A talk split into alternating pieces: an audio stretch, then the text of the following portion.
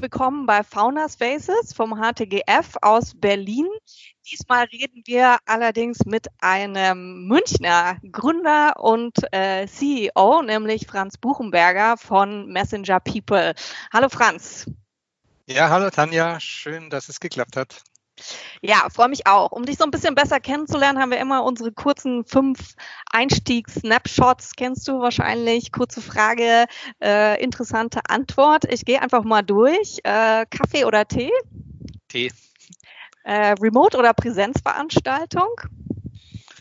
Remote. Remote. iPhone oder Android? Ich habe ein iPhone. Wirklich, als Entwickler Hintergrund, die haben eigentlich alle Android. Da bist du echt der Ausnahme. Gibt es dafür einen Grund?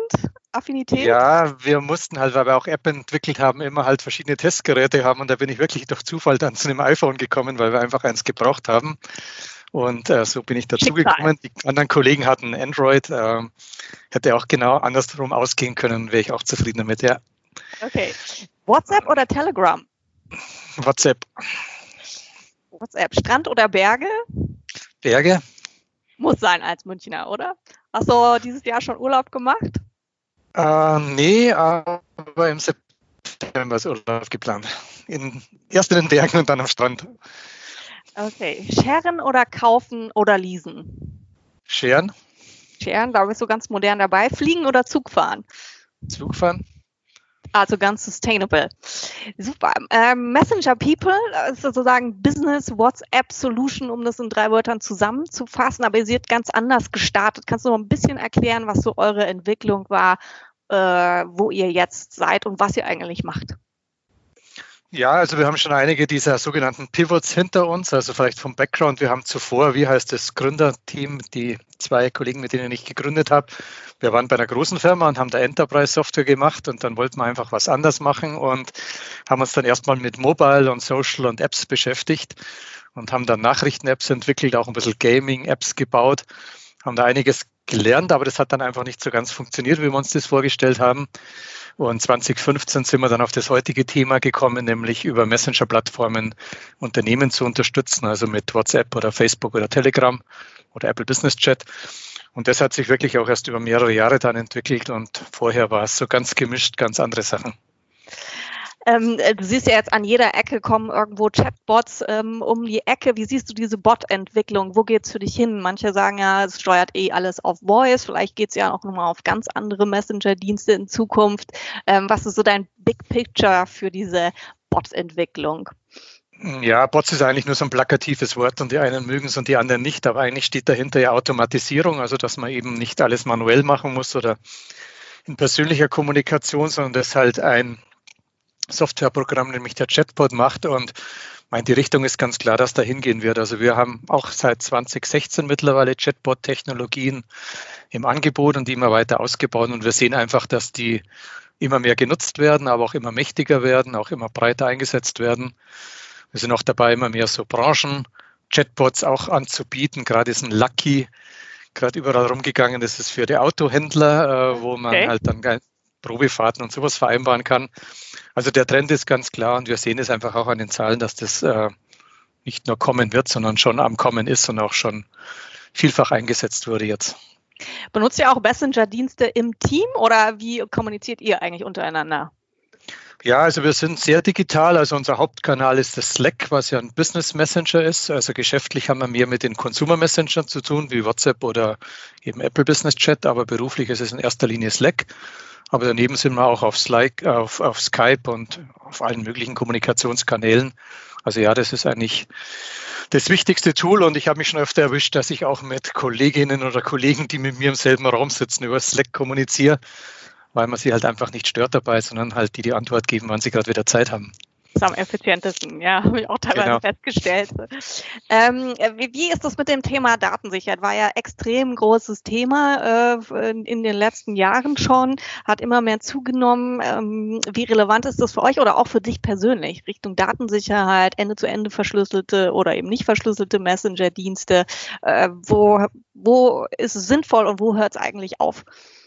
Also bei unserem Geschäft ist es ein Muster. Also wir haben inzwischen über 2000 Kunden mit diesen Messenger-Services unterstützt und bei allen, zumindest in Europa, muss man ja GDPR oder DSGVO heißt es bei uns, compliant sein. Also jeder unserer Kunden hat mit uns eine sogenannte Auftragsdatenvereinbarung äh, abgeschlossen.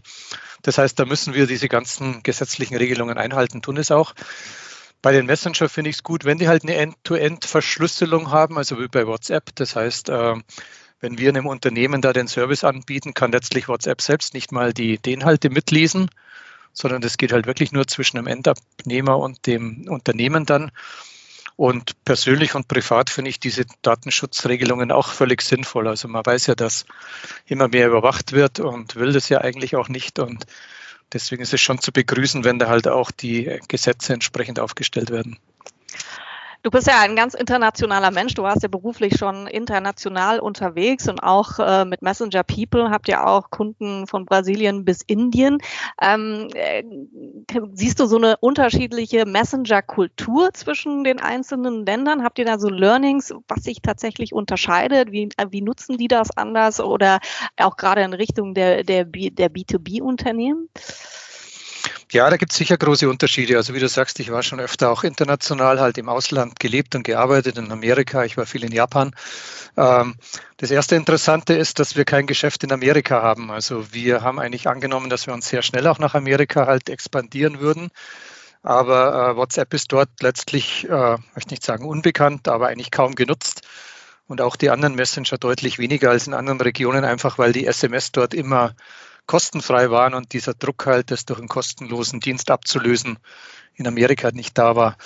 Meinst du, bei uns weiß jeder, wie intensiv man WhatsApp äh, nutzt? Also wenn man sich in der S-Bahn umschaut, dann haben von zehn Leuten acht Leute ein Smartphone vor sich und wenn man dann schaut, was die genauer machen, haben von diesen acht dann sieben das WhatsApp da gerade offen. Äh, da gibt es aber schon nochmal Unterschiede. Also wenn man sich dann Indien oder Brasilien anschaut, dann ist das nochmal um ein Vielfaches irgendwie stärker. Also die tun den ganzen Tag anscheinend nichts anderes. Und das sieht man auch an den Nutzerzahlen dann, äh, die der WhatsApp in diesen Ländern halt dann auch bekannt gibt, dass das dort einfach äh, bei vielen Stellen dann schon auch die ganze PC-Infrastruktur und die Kommunikationswege übersprungen hat und da halt alles über Smartphone und dann auch sehr viel über WhatsApp läuft. Ist da die Kommunikation auch anders? Also wenn ihr beispielsweise Kunden in Indien habt, ihr chattet wahrscheinlich auch mit denen. Ähm, haben die eine andere Kommunikationskultur? Ja, also erstens wird es dann noch intensiver genutzt. Also wir kommunizieren mit unseren Kunden ja tendenziell eher über E-Mails und Ticketsystem, wie man es halt bei uns im, im Businessbereich gewohnt ist. Wenn man dann mit äh, Indien zu tun hat, die schreiben einen sofort auf der privaten WhatsApp-Nummer an. Also da okay. kriegt man dann auch rund um die Uhr. Also die sind auch nicht sehr zeitgebunden an irgendwelche Bürozeiten. Also da kriegt man dann auch am Samstag und Sonntag auf WhatsApp irgendwelche Kundenanfragen rein. Also auch da gibt es schon deutliche Unterschiede.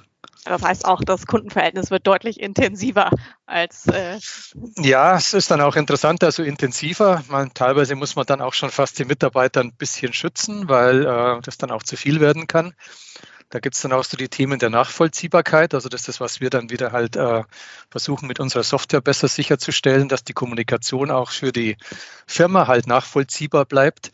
Wenn sie über die private Telefonnummer auf WhatsApp reinkommt, irgendeinen Firmeninformation, dann ist schwierig, das sozusagen in die, die Firmenlandschaft zu übernehmen. Ja, und also, wenn man so nach Asien guckt, da wird ja sozusagen alles über Messenger-Dienste äh, gemacht, von der Steuer bis zum, zum Payment. Da sind wir ja leider noch ganz weit weg von.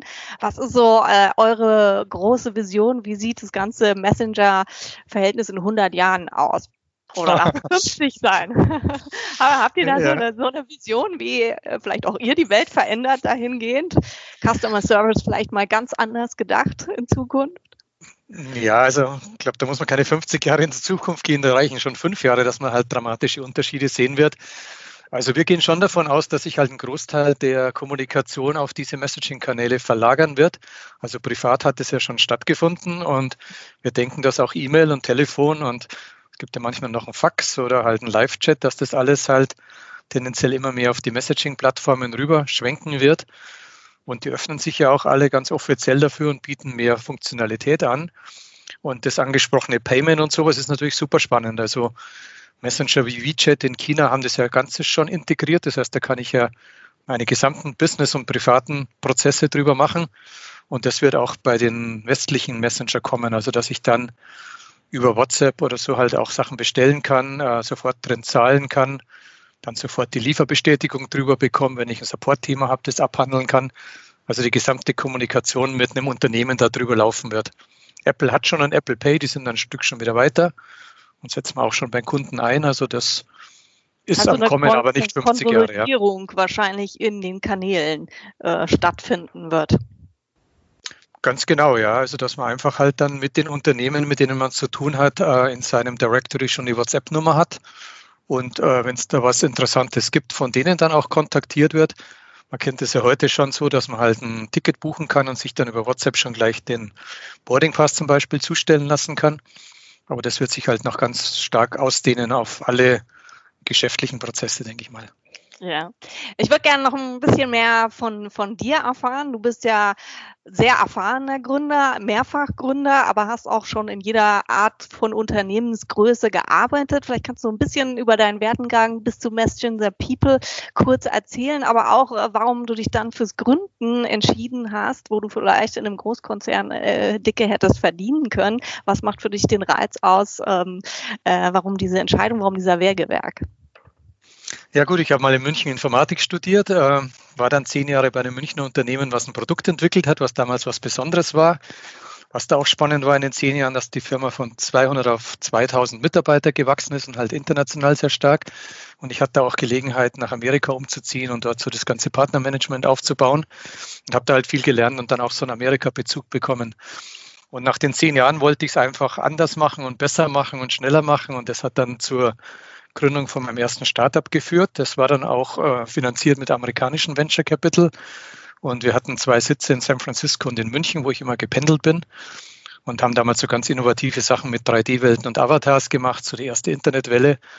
Und dann auch das Ganze auf und ab mit Finanzierungen und bis hin 2000 zu einem Börsengang, der am letzten Tag schiefgegangen ist. Halt da auch viel gelernt, viel Lehrgeld gezahlt und so. Ähm, ich habe dann gleich nochmal ein Startup gegründet, wo wir so Collaboration-Technologien gemacht haben. Da hat man dann auch relativ schnell einen Exit an eine börsennotierte Firma im dritten oder vierten Jahr. Wow. Und dann wollte ich die nächste Firma gründen und bin dann aber doch wieder zu den großen Firmen gekommen und war dann sieben Jahre bei Fujitsu eher in so einer Executive-Rolle, wo ich äh, bei der japanischen Softwaregruppe für das internationale Geschäft zuständig war und habe dann halt viel über Japan gelernt und war da so ein bisschen ein Unternehmer im Großunternehmen. Also ich hatte halt eine Geschäftsführung und hatte dann auch Teams, mit denen ich halt relativ frei was machen konnte. Und mit den Mitteln, die so eine große Firma hat, kann man da schon auch viel bewegen und halt äh, viele Sachen machen, die man als so klassischer Startup nicht kann. Aber letztlich hat es mich dann doch wieder zu den Startups gezogen und da ist dann die jetzige Firma daraus entstanden. Sehr gut. Ähm, ich bin ja Investmentmanager bei euch und ich weiß ja, wie hart ihr arbeitet. Wenn man so ein bisschen im Internet recherchiert, dann spricht, wird da gesprochen von großer Freizeitkultur bei Messenger People, ähm, äh, Nachtschichten und dachte ich, hey Franz, davon weiß ich ja gar nichts. Vielleicht verrätst du uns so ein bisschen was über eure Unternehmenskultur, über eure Teamkultur. Äh, wie muss man sich das bei Messenger People vorstellen? Also ja, wir sind halt sehr international. Also wir haben Mitarbeiter aus, ich weiß nicht wie viel, 15 Ländern. Wir sind mittlerweile halt so 50, 60 Mitarbeiter und sehr viele Nationen vertreten. Also sind da ganz offen. Wir haben auch letztens festgestellt, wir haben fast genauso viele Frauen wie Männer, war jetzt, jetzt nie groß geplant, aber wir sind einfach halt sowieso eigentlich völlig egal, ob es ein Mann oder Frau ist, hauptsächlich er passt. Ähm, und die Kultur ist halt natürlich schon so. Also wir haben ein paar ältere Mitarbeiter wie mich, die halt schon einige Erfahrung haben, aber die Mehrheit ist eher jung was natürlich auch toll ist. Da kommt ein bisschen Schwung rein. Und äh, wir versuchen dann halt auch Spaß zu haben. Also jetzt zufällig äh, morgen, übermorgen geht's äh, auf eine Berghütte mit der Firma, wo wir dann halt äh, ja, ein bisschen wandern gehen, paar so Orte vorher noch besuchen und dann halt den Abend oben auf der Hütte verbringen und die Nacht. Also sowas haben wir schon öfter gemacht, dass wir halt da gemeinsame Unternehmungen haben. Aber wir haben auch so einen genannten Spaßbonus, wo die Mitarbeiter abstimmen können, was halt mit bestimmten Geldern passiert. Und daraus ist schon ein Fitnessstudio bei uns entstanden und ein Billardtisch und eine Playstation und alles Mögliche. Also relativ viel Freiheit der Mitarbeiter, da halt auch zu bestimmen, was die Firma zum Spaß kauft. Sehr schön. Klingt sehr spannend.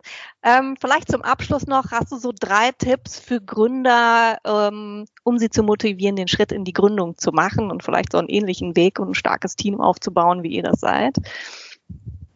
Ja, ich glaube, es kommt darauf an, ob es die erste Gründung ist. Also meine Meinung ist inzwischen beim ersten Mal geht es fast immer schief. Das ist einfach halt so. Äh, sieht man natürlich anders, aber ich denke, man muss da immer schauen, dass man halt viel dabei mitnimmt und viel lernt dann. Also natürlich versucht man auch am Anfang das schon zum Erfolg zu bringen, aber ich denke, wichtiger ist als Erstgründer, dass man einfach überhaupt mal Erfahrung aufbaut und, und daraus lernt dann. Ich denke, was jeder, der gründet, weiß, ist, da darf man nicht leicht aufgeben. Also man muss da einfach halt Durchhaltevermögen haben. Da kommen diese Pivots ins Spiel. Also für mich ist ein Startup sowas, wo man mit irgendwas anfängt und die Wahrscheinlichkeit ist sehr hoch, dass es nicht funktionieren wird. Und dann muss man einfach schauen, wie man aus dem, was man bisher gemacht hat, den nächsten Schritt schafft. Im idealen Fall als Sprungbrett halt immer was Interessantes nachschieben, kann aber schon diesen Mindset hat. Und äh, das Dritte ist halt einfach wirklich zu versuchen, eine Balance zwischen Erfolg und Spaß zu finden, weil so ein Startup dauert meistens auch länger, als man denkt. Also man plant immer so für zwei, drei Jahre, aber ich kenne kaum einen Startup, der dann irgendwie halt an der Stelle schon klar ist. Das heißt, man muss dann schon eigentlich eher davon ausgehen, dass es schon mal sieben Jahre oder länger dauert. Und wenn man da nur aufs Geschäft schaut und keinen Spaß hat, dann hält man das auch nicht durch. Sehr schön. Vielen Dank, Franz, für die tollen Insights und guten Tipps. Ähm, und ähm, ja, vielen Dank für das Interview. Danke dir, Tanja. Macht immer Spaß mit dir und bis zum nächsten Mal.